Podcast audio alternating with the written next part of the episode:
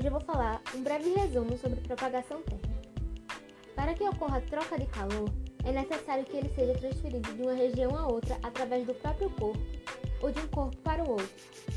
Existem três processos de transferência de calor: condução, convecção e irradiação.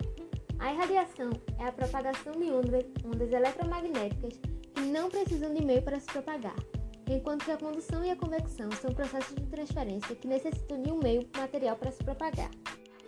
Convecção é quando um fluido, como o ar ou a água, é aquecido. Suas porções mais quentes podem sofrer dilatação térmica, expandindo seu volume. Em outras palavras, esse fluido aquecido passa a ocupar um volume maior do que o fluido nos arredores. Condução na condução, a energia térmica é transferida entre os átomos e moléculas de um sólido sem que ocorra transferência de matéria, até que se atinja a condição de equilíbrio térmico.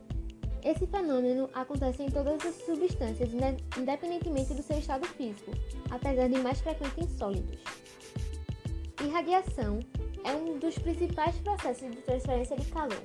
Esse processo ocorre por meio da emissão de ondas eletromagnéticas uma vez que todos os corpos que se encontram em temperaturas acima de zero absoluto emitem radiação térmica. Explicando de uma forma mais simples, a condução é onde o calor se propaga de átomo a átomo. Na convecção, o fluido quente é menos denso que o frio, por isso tende a subir, enquanto o frio tende a descer. A irradiação ocorre no vácuo e em alguns meios materiais. O calor específico é a quantidade de calor necessária para que um grama de uma substância varie em 1 grau Celsius a sua temperatura. Sua fórmula é Q é igual a m vezes C vezes ΔT, onde Q é a quantidade de calor, m é a massa, C é o calor específico e ΔT é a temperatura. O calor latente é a quantidade de calor necessário para que um grama de uma substância mude seu estado físico.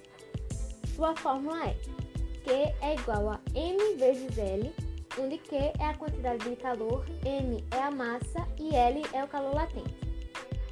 Capacidade tem como fórmula Q é igual a C vezes T, onde Q é a quantidade de calor, C é o calor específico e T é a temperatura.